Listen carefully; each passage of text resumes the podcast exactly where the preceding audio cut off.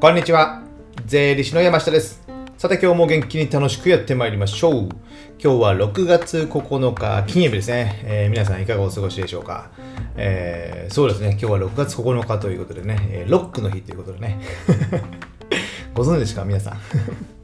ロックといえばね、えーフジロックとね、えーサマーソニックというね、今年ね、えー夏の2大イベントがちゃんとございますので、ぜひね、えーサマフジロックは7月末ですかね。で、はい、サマーソニックは8月のお盆明けぐらいでしたかね、えーにあるので、ぜひね、日本の2大野外フェスイベント。まあね、僕もね、どちらにも行ったことはあるんですけども、ハードなのはフジロックです。あの新潟県のね、えー苗場スキー場をね、えー貸し切って、えーやるので、えーなかなかね、どこ、どこでしたっけ？新潟のその苗場の駅、近くのね、新幹線の駅からね、そこからでもね、車で3、40分ぐらい、あの、バスので送迎されていくんですけども、ですので、で、そのあたりもね、えーキャンプで泊まるとか、えっ、と、宿泊施設借りるとかでも、なかなかね、いいとこもあんまりなくて高い。ですので、なかなか移動が大変。で、朝ね、ライブって10時、11時ぐらいからあって、えっ、と、夜中は、夜はね、えー10夜も10時、11時ぐらいまであるんですね。フジロックに行くと、だから朝から夜の10時、11時まで、えー外にいいいなきゃいけないので、かなり体力を使います。遊ぶのもハードってことですね。えーサマソニックはね、えー都市型ですので、あれ、千葉でしたっけ、今。千葉マリンメッセでしたっけ、今年もね。あの辺にあるので、まあそこはね、室内があったりしますので、だいぶ休憩はできるんですけども、基本的にはね、フェスのライブは野外であること、ステージが多いですので、そこも野外でに熱中症とかなったりなったりしますので、やっぱね、そこの体力、遊びの体力をつけるためにもね、やっぱね、日々の運動をしておかなきゃいけない。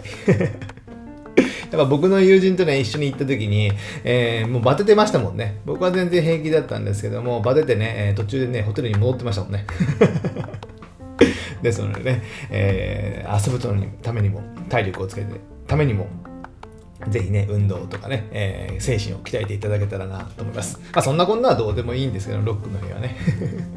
今日の話はですね、えーっと、コミュニケーションが、コミュニケーションコストが高い人とは仕事をしないということでね、このコミュニケーションコストについてちょっと考えてみたいなと思います。あの、じゃあ、このコミュニケーションコストって何ですかってことなんですけども、えーネットでググってみるとですね、えーチャット GTP、GPT じゃないですよ。えーコミュニケーションコストとは、情報伝達、意思疎通にかかる時間や労力ってことね。時間や労力ってことです。なので、まあ、コミュニケーションは情報とかね、えーお話をする、えーそれにかかる時間や労力、まあ、時間と手間みたいな感じでしょうね。それがコストが高いってことです。高い。で、この人と話すと時間がかかるってことですよ。要するにね。それはね、まあ、仕事のことで知らない、知識として知らないっていうのが、まあ、仕方ない部分もあるじゃないですか。それは勉強して追いついていかなきゃいけない。そこはね、もうまあ仕方ない部分。僕らの仕事もね、まあ、専門業でね、知識でサービスを提供してたりするので、その知識っていうのを知らなかったら、まあ、そこで勉強して、行くっていうのは仕方ないんですけども、それ以外の知識とかの部分じゃなくて、まあ、仕事をこうやってねって伝えてるのに、それがね、えー 伝え方が僕が悪いんですかね。今僕反省してますけど、いや、伝え方が悪いわけじゃなく、まあ僕も悪いのかもしれませんけど、そこをね、だったら、えー例えば1言ったら10汲み取ってねっていうのがあるじゃないですか。まあね、えー恋愛ではありませんけども。まあ、3ぐらい、僕も5ぐらいは言ってるつもりですけどね。なん3ぐらいしか伝わってないね。5言ったのに3伝わってないみたいなね。まあそこは僕の伝え方も悪いんですけども、えーこれね、まあ内部の部分はまあ致し方ないので、そこはね、教育しながらやっていく。ね、内部のスタッフであれば仕方ない。えー自分が雇った人とかになるからですね。でも外部の人に何かしらの外部で何か依頼する。例えば、ここならで何かね、依頼をする。動画編集を依頼する。でもここならではね、あんまり外れはそこまで今までは僕ない。何人かはでもいますけど、そこまではやっぱないですね。そこまではね、まあ、そこのそういう人で消えていくか仕事の依頼さえも来てないんでしょうね、やっぱコミュニケーションコストが高い人はね。ですので、それで外部でやっぱ依頼する人に、で、コミュニケーションコストが高いということは、相手にね、えー、ストレスを与えてるってことなんですよね。こう言ってるのに何か伝わらない。しかも、そういったココナラとかランサーとかなんかね、えー、そういったフリーランスに頼むとき、結構メール、チャットとかになるじゃないですか。意外と合わないみたいなね。会って話すと、その伝わるね、濃度っていうのは濃いかもしれませんけども、メールとかぐらいだけで、チャットぐらいであれば、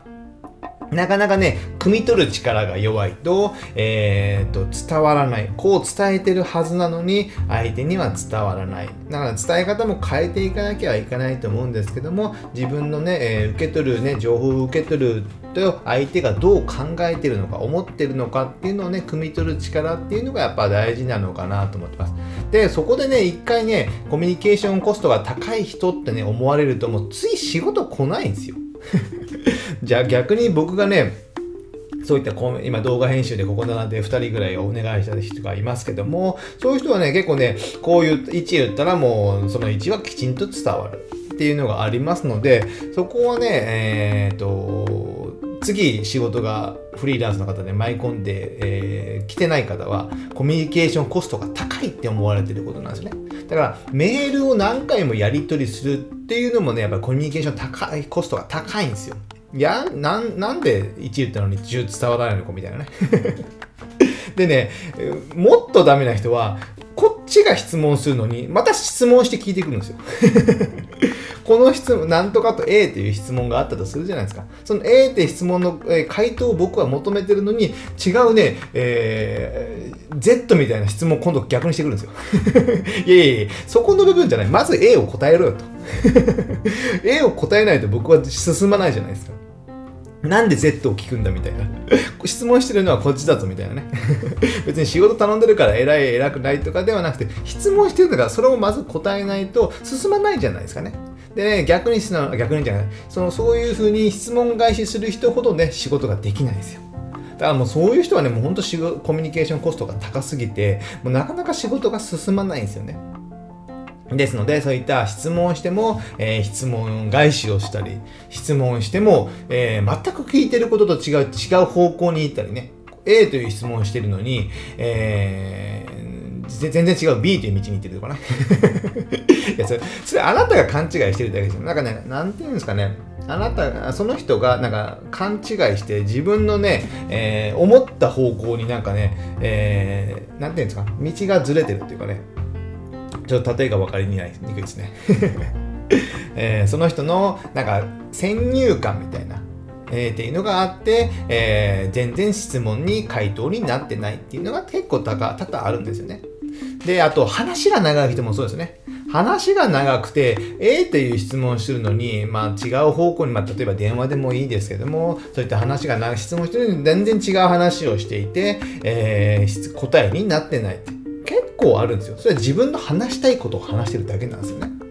なので、いろいろ対談とかのいろいろ動画とかいろいろ見て、この対談で質問してるのに、全然違う自分が話したい話ばっかりしてるみたいな感じになって、そういう方ってね、やっぱり、ね、もう次呼ばれたりしないんですよね。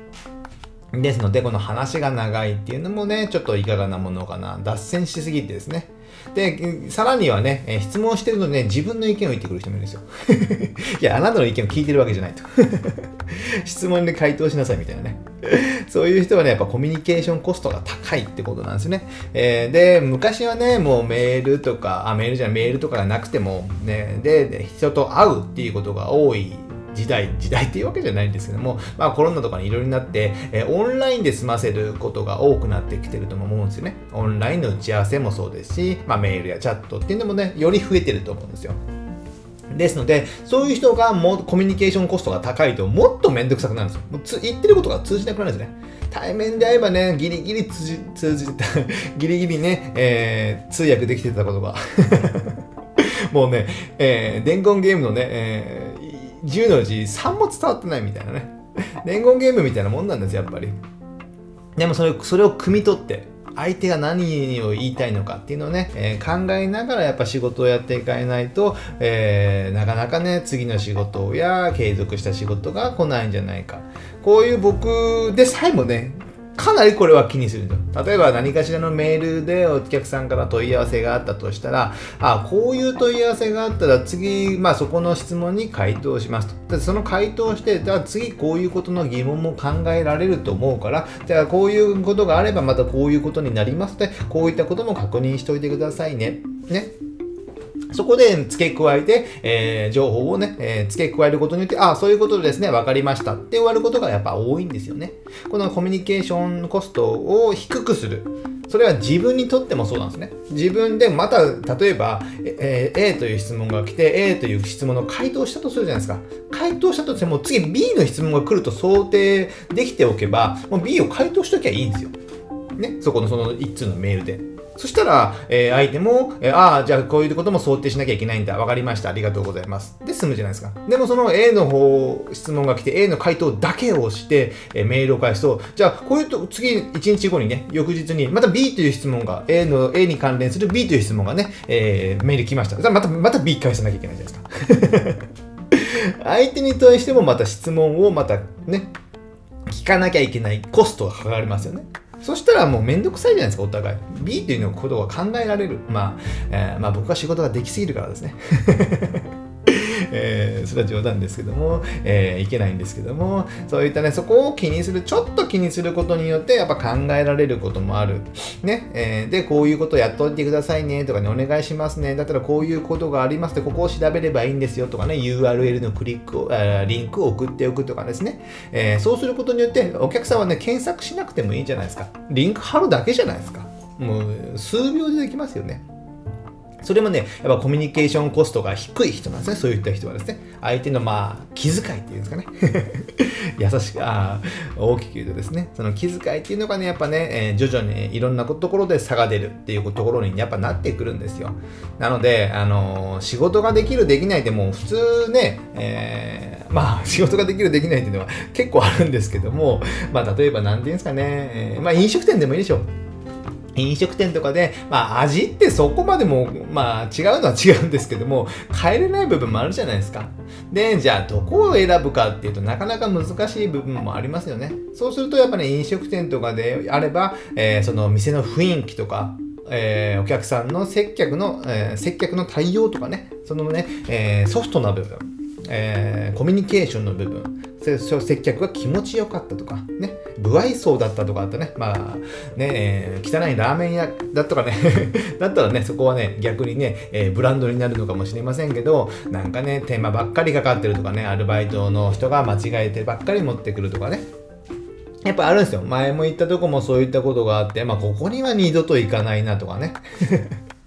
やっぱりあるんですよね。で、そのやっぱね、えー、その飲食店とか差がつけづらい。もう外れはそんなにない。ある程度の店であれば、外れはそんなにないんだから、そのコミュニケーションの部分とかね、えー、気持ちよさ、えー、気持ちよくお店を使ってもらうとかですね、え食事を楽しんでもらう。僕らの仕事もね、えそんなね、仕事で差つけるのって、まあ、できるのはできるんですけど、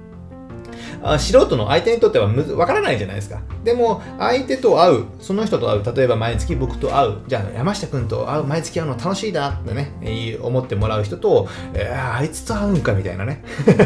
山下と会うの今日めんどくせえな、もうみたいなね。と思われるとね、やっぱ違うじゃないですか。同じお金払ってるとしてもですね。そうなると、えー、あいつめんどくさい、コミュニケーション高いと思われると、あコストが高いと思われると、まあ、1言っても通じないんだよねって。で、経営者とか、そういう短期の人が、短期っていうかね、面倒な人が多いと思いますので、そういった経営者を相手にされてる方はね、このコミュニケーションコストを下げてあげないと。あ、1言ったら、えー、あの山下君は、えー、10汲み取ってくれて、えー、そこの部分も全部全てカバーしてくれて、アドバイスしてくれてる。で、次のことの予測もしてくれてるのであればですね、え頼みやすいし、えー、アドバイス、え心配事も相談しやすくなってくるじゃないですか。で、そそういったことをね、え気遣って、え気遣いですね。えーね、ここら辺はね、あんまね、僕ね、女性関係ではできないんですけど、仕事ではできるんですよね。何なんでしょうね。まあ、金もらってるからなんでしょうね。でもね、この金をもらうっていうのが大事なんですよ。じゃあ無料でやって気遣いできるかってなかなか難しいですよね。愛情があるじゃないかっていうのはあるかもしれませんけど、まあそれはそれは別の話になるかもしれませんので、そこはね、えー、次回お話ししたいなと思っております。ということでね、そんなこんなで今日は6月9日金曜日っていうことでね、えー、来週、明日からお休みの方も多いかと思いますけども、まあ今日元気に頑張って、また週末も元気に楽しんでください。じゃあね、今日はこれぐらいにしたいと思います。ではまた次回お会いしましょう。さよなら